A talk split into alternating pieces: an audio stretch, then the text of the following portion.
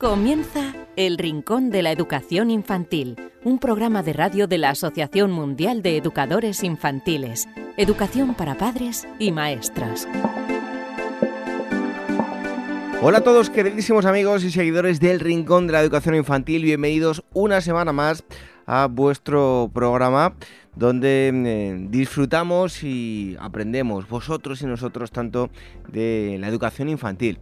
Y en este programa eh, vamos a hablar de algo que seguro que os interesa y a más de uno mm, le ha dado un quebradero de cabeza. En este programa 159 os vamos a hablar de lo siguiente.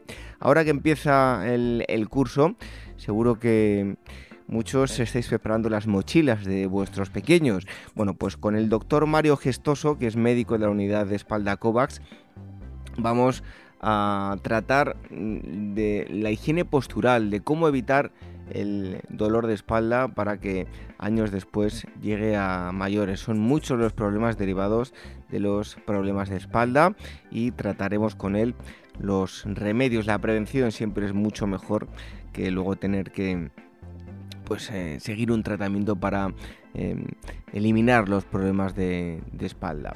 Os aconsejo también, os aconsejamos que visitéis em, una web que es www.espalda.org y vamos a hablar de eh, el tebeo de la espalda, algo que le podéis dar a, vuestros pequeños para que aprendan en este sentido. También tendremos, como siempre, a la psicóloga Elvira Sánchez, que nos acerca estudios relacionados con la eh, educación infantil. Y si queréis contactar con nosotros, lo podéis hacer a través de un correo electrónico rincóninfantil.org.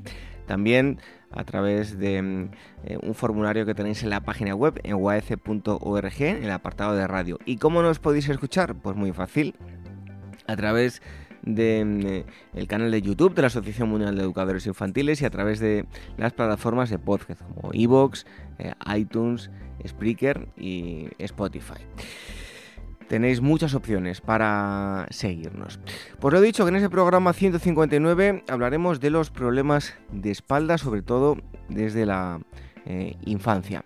Así que recibido un fuerte abrazo de este humilde servidor que os habla, David Benito, y enseguida estamos hablando con el doctor Mario Gestoso. Red de docentes comprometidos con la paz. La educación sin valores solo convierte al hombre en un demonio más inteligente. Por ello, AMEIUAF ha puesto en marcha este proyecto. Un docente comprometido con la paz es un profesional de la educación infantil o primaria que sabe y cree que la docencia es la tarea que más puede transformar la sociedad y que quiere conseguir un mundo mejor, más justo, más equitativo, más amable y en consecuencia más feliz. Apúntate y forma parte de la red de docentes comprometidos con la paz. Es gratis y solo tiene ventajas. Visita la siguiente web uaece.org barra docentes comprometidos. Como dijo Nelson Mandela, la educación es el arma más poderosa que puedes usar para cambiar el mundo. Red de docentes comprometidos con la paz. por la educación. El Rincón de la Educación Infantil, la radio de la Asociación Mundial de Educadores Infantiles.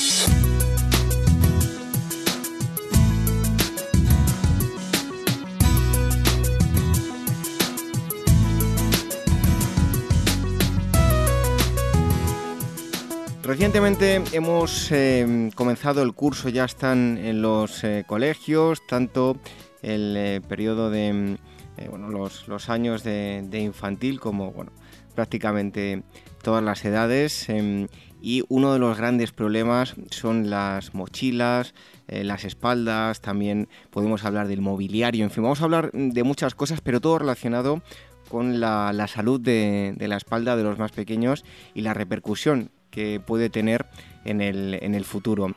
Eh, para ello tenemos con nosotros al doctor eh, Mario Gestoso, él es médico de la unidad de espalda COVAX del Hospital Universitario HLA Moncloa y eh, está con nosotros aquí en el Rincón de la Educación Infantil.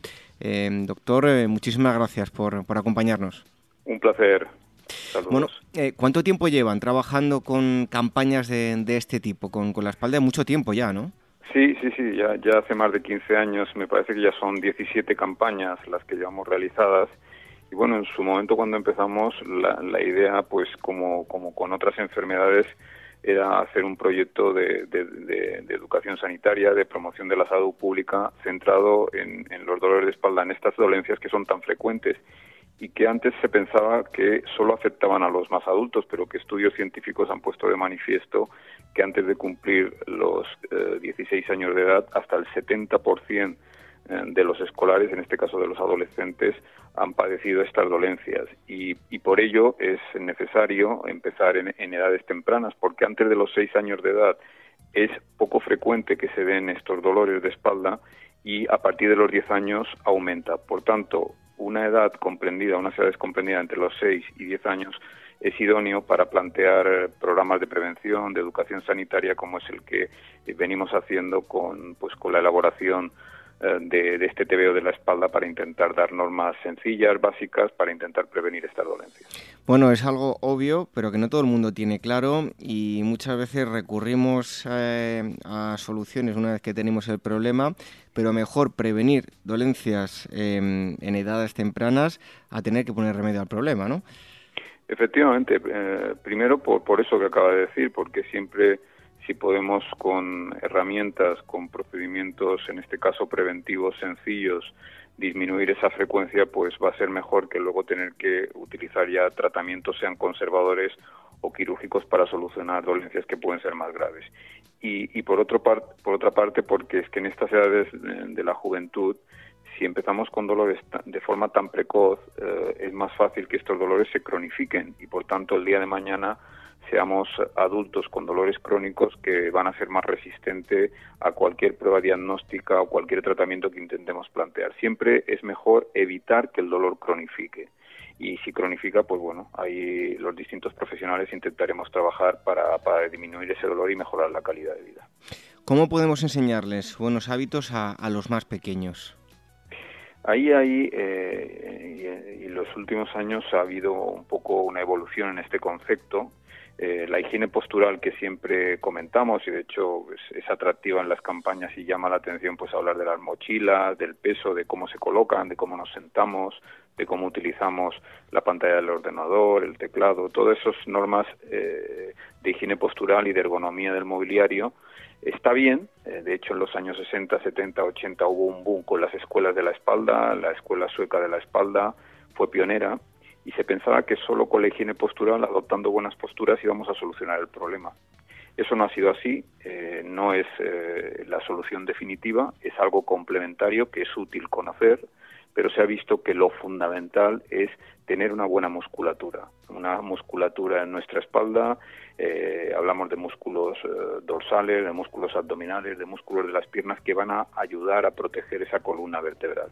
Y eso eh, conlleva que tengamos una actitud activa, que hagamos ejercicio, que evitemos el reposo excesivo innecesario y es lo que debemos transmitir a los niños. Por eso, esa, si tuviéramos que decir la norma básica fundamental de la prevención, es actitud activa y ejercicio físico. Bueno, yo puedo contar mi, experiencia y va al hilo de, lo que hablábamos de la musculatura y el deporte, ¿no? Yo tuve una época que hice mucho deporte, luego eh, dejé de, hacer deporte, tenía malos hábitos y mm, muchos dolores de espalda y otra vez comencé a hacer deporte y curiosamente sin nada específico para la espalda, desaparecieron. El deporte es fundamental, ¿no? Pues es muy gráfico lo que acaba de decir. ¿eh? Yo creo que eh, sus palabras, que a veces los médicos hablamos mucho y, y, tenemos mucha verborrea, pero realmente lo acaba de, de, resumir de una forma muy gráfica. Es, es eso, es decir, ese, ese ejercicio físico que a veces de una forma cualquiera es mejor que ninguno. Otra cosa es que luego haya personas que tengan un problema concreto que habrá que analizar con los especialistas y hacer ya un ejercicio personalizado. Pero hay personas que simplemente caminando, montando en bicicleta, yendo a nadar, practicando alguna actividad deportiva solo por estar en movimiento, consiguen vencer ese sedentarismo, consiguen fortalecer la musculatura y están mejor. Por tanto, es algo a veces sencillo y, que va a evitar que tengamos que ir demasiado al médico. Yo pertenezco a esa generación de generación del, del EGB. Yo recuerdo que cuando era un adolescente se puso de moda algo que para cualquier médico el verlo eh, se tiene que llevar las manos a la cabeza, pero bueno, son así las modas, igual que el fumar, y en aquella época yo recuerdo que estaba de moda llevar la mochila eh, cargada de libros y solo de, un hombro, ¿no? Eh, eso me imagino que será terrible y además colocarse una buena mochila que tenga cinturón también ayuda, ¿no? Sí, eh, no, no, es, no hay que dramatizar porque a veces también los, los profesionales con cada uno que, que, nos dedicamos a nuestro ámbito a veces asustamos demasiado, pero sin asustar es cierto que una cosa es llevar un día en la mochila cuando empieza el curso o en un momento puntual 15 kilos, 20, y otro es que ese sea un hábito. O sea, eso no es correcto. Efectivamente, cargar demasiado la mochila, como la recomendación es evitar cargarla por encima del 10% del peso corporal. Si un niño más jovencito pesa 30 40 kilos, no debería llevar más de 3 o 4 kilogramos de peso. Y si además, como estaba comentando muy bien, se coloca cruza solo en un lado, colgada en un hombro, pues entonces va a haber una tracción eh, y además en unas edades en que eh, los huesos no están formados, en que aún no hay una maduración ósea por tanto el tejido es más blando, tanto el tejido óseo y, y efectivamente sobrecarga. Ahí habrá variaciones que dependerá del tiempo que estemos eh, caminando con esa mochila. No es lo mismo llevarla cinco minutos que quince, que una hora y luego la capacidad física de cada chaval. Habrá chavales más fuertes, otros menos fuertes. Por tanto, hay una serie de variables, pero que al final lo que sí que es claro es que una sobrecarga innecesaria no, no es buena. Y eso es un poquito lo que hay que ir corrigiendo, porque al final es tratar de aplicar el sentido común, pero sobre todo poniendo el acento en práctica de ejercicio físico, porque si estamos en marcha, si reforzamos la musculatura, si nos movemos, la espalda va a estar mejor. Hay que pensar que estamos en una generación demasiado sedentaria. Es que ya no es hablar de la espalda, es que estamos hablando de la obesidad, de otras enfermedades, y todas tienen un denominador común, y es que no nos movemos. Estamos todo el día pues con coches, eh, con tecnología, con eh, los móviles, el ordenador, las tablets, todo perfecto, tiene su utilidad, es el tiempo que vivimos y, es positivo en muchas cosas, pero tiene aspectos negativos. Y ese aspecto negativo es que nos mm, promociona la inactividad, el sedentarismo excesivo, que puede ser negativo para nuestra salud. Doctor, ¿qué dolencias y enfermedades pueden derivarse de los problemas de espalda? Eh, sobre todo las, los, los, problemas de columna vertebral más frecuentes son, eh, primero, los dolores lumbares, las lumbalgias, que se localizan en la parte inferior de la espalda. Eso afecta un 60%. Eh, luego hay un 30% los dolores del cuello, que es la zona cervical, las vértebras cervicales. Hablamos de cervicalgias, de otros dolores a veces que también no solo van a afectar al cuello, sino que a veces hay dolores de cabeza que tienen un origen en la columna vertebral y eh, luego también tenemos los dolores en la parte media de la espalda, que son las dorsalgias. Eh, son menos frecuentes, puras, porque normalmente las dorsalgias suelen ir asociadas a una cervicalgia, una cervicodorsalgia o a una lumbalgia. Y luego, pues eh, los diagnósticos que se pueden encontrar eh, ya no solo en, los jóvenes, que es menos frecuente, ya hablando de los adultos, en la columna vertebral, pues hay alteraciones como la artrosis, que es el desgaste, la famosa escoliosis, la desviación de, columna, las hernias de disco, eh, problemas a veces en, en, la columna vertebral, en el canal, que es más estrecho. Todo esto son mm, problemas que vamos a localizar en el hueso de las vértebras, eh, por fuera y por dentro que pueden comprimir terminaciones nerviosas y provocar dolor, desde ese dolor que es una lumbalgia a, ese dolor que es muy conocido por mucha gente, que se irradia por la pierna y llega hasta el pie, que es la ciática. Eh, todos esos son dolores lamentablemente muy frecuentes, muy invalidantes porque van a producir dolor, pero también van a, van a influir en nuestro movimiento, en nuestra capacidad funcional, en las actividades de la vida diaria, sean personales o profesionales y eso es lo que eh, va a ser bastante, relativamente bastante frecuente. Pero se ha visto que más importante que eso es el estado muscular. Si tenemos una buena musculatura, aunque haya esas alteraciones, estaremos más protegidos ante esos dolores. Bueno, poniendo la nota de humor, eh, seguro que el doctor lo entiende perfectamente. Mm, tenía eh, una amiga que a raíz de hacer deporte también le desapareció el dolor pero eh, antes llevaba una vida más sedentaria y tenía el, apodo de la, miolastana, o sea que con eso lo digo todo, ¿no? ha, estado, muy bien ese chiste, me ha gustado. Bueno, me lo imagino, me lo imagino, que debía tomar mucho. Em, ¿Tenemos algún tipo de estadísticas que nos hable en, este sentido? Pues eh, con respecto a, a, frecuencia, por ejemplo, del dolor, el 80% de la población general va a padecer en algún momento durante su vida eh, este tipo de dolores y cuando nos hacemos mayores ya nos apartamos de, de los niños, eh, por encima de los 65 años puede llegar al 90%. Además, eh, conlleva el 16% de las bajas laborales y el 33% del coste de las bajas totales. Y en costes económicos, ya no hablamos solo laborales, sino sanitarios, totales, hablamos de que estos, estas dolencias de espalda pueden equivaler al 2% del Producto Interior Bruto. Por tanto, estamos hablando de mucho dinero eh, que también, eh, por tanto, tiene una repercusión eh, económica, socioeconómica, y por ello es, importante controlar estas enfermedades. Y, y en este caso, como estamos hablando de prevención, controlar en un momento de la vida muy importante, que es cuando somos más jóvenes, cuando son más jóvenes los chavales, y, por tanto podemos poner hábitos saludables que intenten evitar que se dé con tanta frecuencia. Hablábamos de hacer deporte, de una higiene eh, postural, pero eh, centrándonos ahora en los centros educativos, eh, ¿qué medidas pueden tomar de cara a libros, libros digitales y el mobiliario escolar? Pues en principio hay medidas de, de intentar racionalizar primero eh, procurar evitar que los niños tengan que llevar todo el día de casa al colegio y del colegio a casa el material el material eh, docente los libros y eso se consigue mm, pues en ocasiones poniendo taquillas en los colegios que no tengan que llevar todo el día todo de casa al colegio del colegio a casa sino lo que necesiten.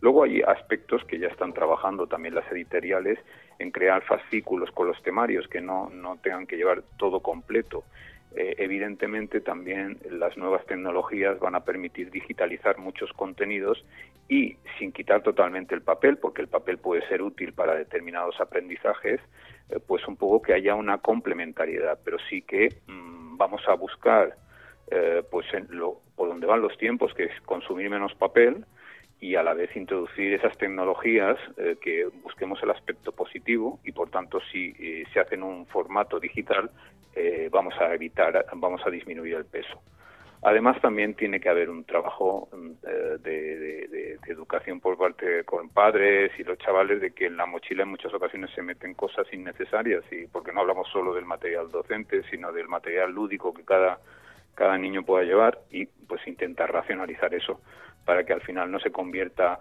en un armario o la mochila en el que cabe todo y efectivamente va a aumentar el peso de una forma no adecuada. Eh, hay que recordar que, hablábamos de frecuencia, pero que es que eh, este, este dolor de espalda eh, está afectando pues un 50, prácticamente hasta un 69% de los de los niños, de los escolares y con un poco más de frecuencia en las niñas que en los niños y esto eh, es lo que hay que intentar eh, reducir ¿no? y estas pueden ser algunas normas unidas con la fundamental con la básica que es que empezar otra vez a inculcar la actividad física intentar que hagan al menos una hora diaria de, ejercicio de caminar de moverse porque en ocasiones ni se llega a esa hora diaria y eso es lo que eh, va a ayudar, en definitiva, a que estas cifras de, tanta frecuencia del dolor disminuyan. Bueno, eh, ya para ir terminando, eh, comentar el, el TVO de la espalda. ¿En qué consiste? ¿Cómo se puede descargar? Cuéntenos. Pues el TVO pretende un poco de una forma esquemática, sencilla, resumida, con dibujos, eh, pues recoger esa, unas cuantas normas básicas que, de las que hemos estado hablando, de tener esa actitud activa, de, de, adoptar buenas posturas, de, de, colocarse bien la mochila sobre los dos hombros, de no cargar más del 10% del peso corporal. Eh, y todas estas normas están recogidas en unas, en unas pocas páginas, en, en, un TVO que sobre todo, al margen de que hay algunos ejemplares en papel, eh, la, la distribución masiva se hace de forma digital a través de Internet hay una serie de páginas en Internet en que gratuitamente se puede descargar. Estamos hablando de la página de la web de la espalda, www.espalda.org. También desde la Organización Médica Colegial tienen accesos al TVO y también desde el blog de, Asisa.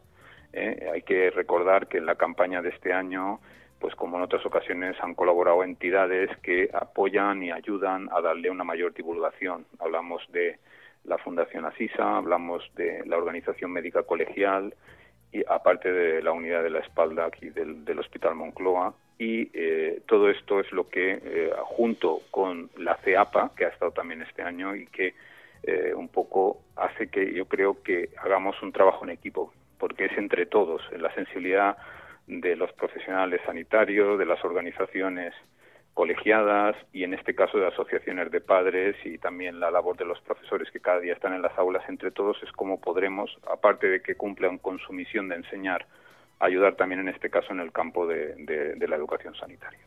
Pues siempre prevenir es eh, la mejor medicina, nos eh, liberará de, dolores y también de bueno, eh, acciones costosas, tanto a nivel particular como eh, a nivel de, cada país.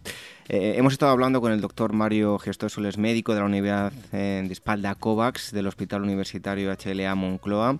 doctor, muchísimas gracias por haber estado aquí con nosotros en el Rincón de la Educación Infantil. Ha sido un placer. Muchísimas gracias a ustedes. Un fuerte abrazo. Igualmente.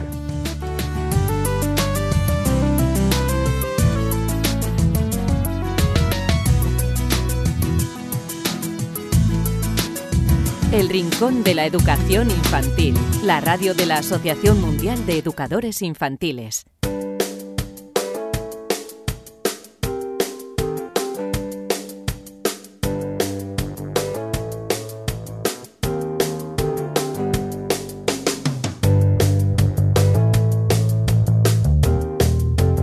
Vamos a ver en estos próximos minutos con qué nos sorprende hoy la psicóloga Elvira Sánchez. Como siempre nos acercan eh, estudios y curiosidades.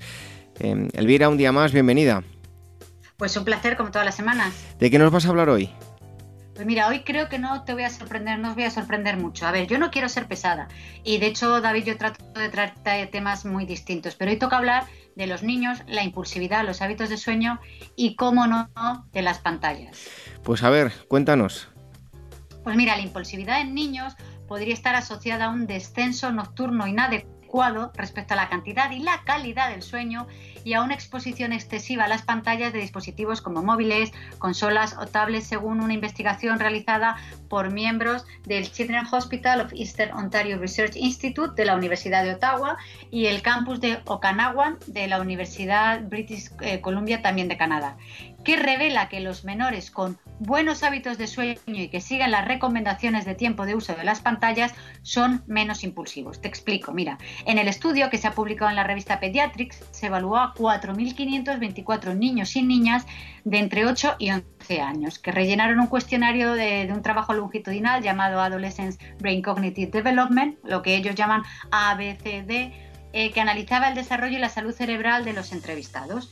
Y para conocer el nivel de impulsividad, los niños también fueron sometidos a la escala de evaluación de comportamiento impulsivo, que bueno, se conoce con las siglas UPPSP, la escala de sistema de activación conductual, BAS, bueno, yo digo estas iniciales por si algún psicólogo nos está escuchando, el sistema de inhibición conductual, el BIS, como se suele conocer, y una evaluación de recompensa diferida. Bien, pues los resultados de las pruebas mostraron que había tres factores muy importantes que era necesario tener en cuenta.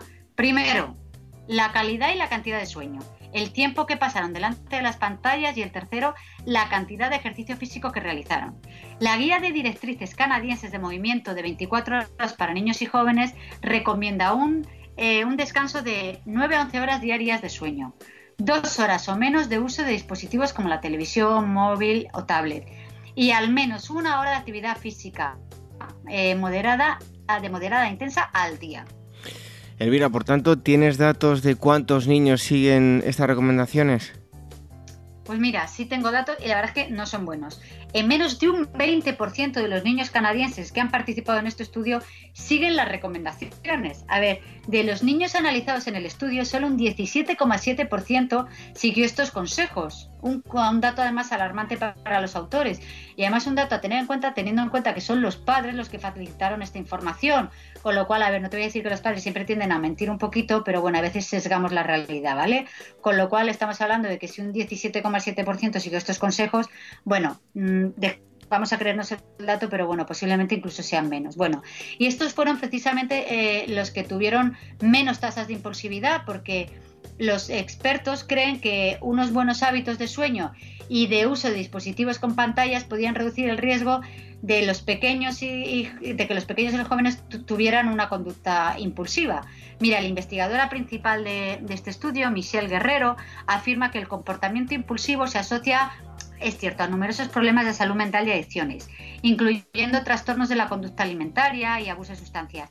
Pero lo que recomienda a los padres es que restrinjan el tiempo que pasan sus hijos frente a las pantallas especialmente durante las dos horas antes de acostarse, para que así el cuerpo y la mente de los menores pueda prepararse correctamente para disfrutar de sueño, eh, de sueño reparador. Por tanto, si queremos niños eh, que sean menos impulsivos, pues está claro lo que tenemos que hacer, eh, seguir estos tres factores importantes, la calidad y la cantidad del sueño, el tiempo que pasan delante de las pantallas y la cantidad de ejercicio físico que realizan.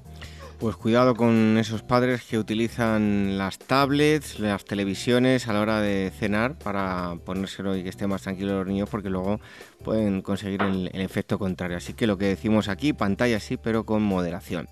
Em, nos traes más cosas, Elvira, ¿verdad? Pues mira, eh, te voy a explicar eh, por qué gritar a los niños no sirve para que nos hagan caso. Mira, a ver, yo soy la clásica madre, bueno, también hay clásicos padres, pues que tiene que repetir eh, las cosas cuatro, cinco o seis veces. Y bueno, ya la sexta, pues mira, pues ya me harto y bueno, yo tengo que reconocer que, a ver, levanto la voz unos pocos decibelios más de lo permitido.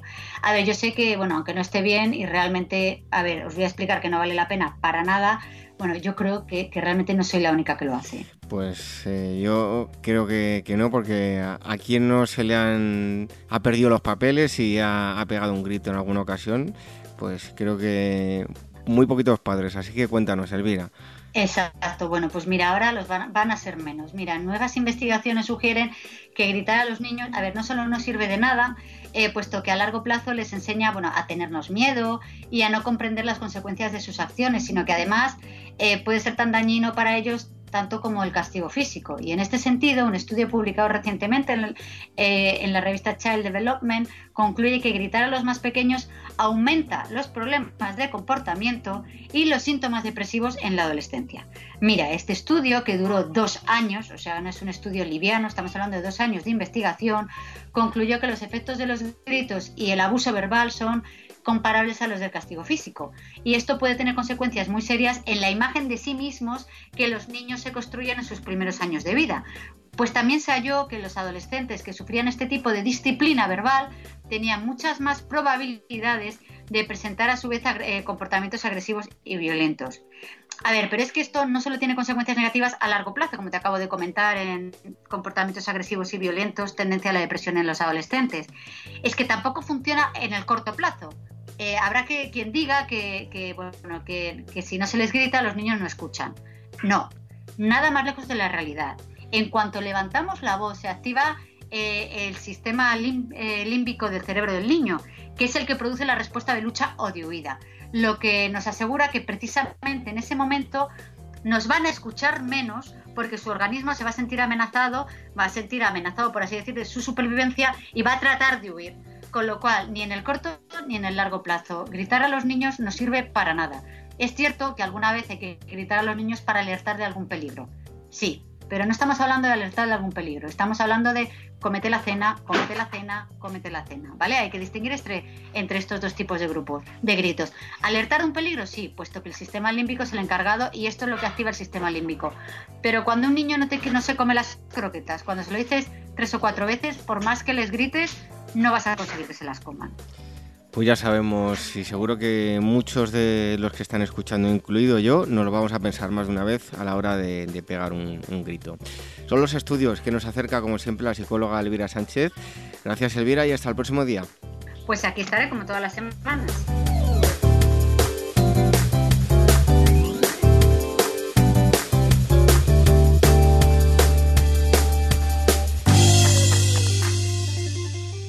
Red de docentes comprometidos con la paz. La educación sin valores solo convierte al hombre en un demonio más inteligente. Por ello, AMEI ha puesto en marcha este proyecto.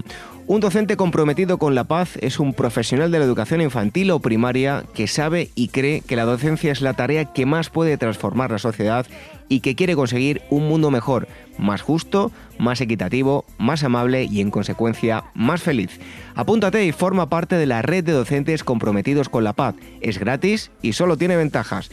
Visita la siguiente web uaece.org barra docentes comprometidos. Como dijo Nelson Mandela, la educación es el arma más poderosa que puedes usar para cambiar el mundo.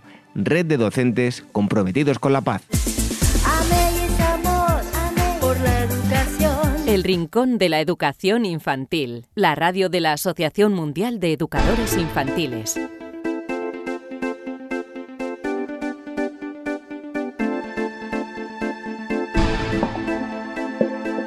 Finalizamos este programa 159 del Rincón de la Educación Infantil. Hemos hablado con el doctor Mario Gestoso, del eh, médico de la unidad de espalda COVAX, sobre los problemas de, espalda. Eh, recomendamos que os descarguéis gratuitamente ese TVO de la espalda para enseñar a los pequeños qué es lo que deben hacer para no tener problemas eh, en, el, futuro, en el futuro cercano además. También hemos tenido al psicólogo Elvira Sánchez, como siempre, que nos acerca estudios relacionados con la educación infantil. Si queréis contactar con nosotros, rinconinfantil.org y también eh, nos podéis seguir a través de diversas formas, a través del canal de YouTube de la Asociación Mundial de Educadores Infantiles, a través de las plataformas de podcast como es iTunes, Spreaker, eh, Spotify y como siempre, todas las semanas Radio Sapiens emite nuestro programa en radiosapiens.es. Os esperamos la próxima semana aquí para seguir disfrutando de mm, consejos que os damos sobre la educación infantil. Hasta entonces, que seáis muy felices. Adiós.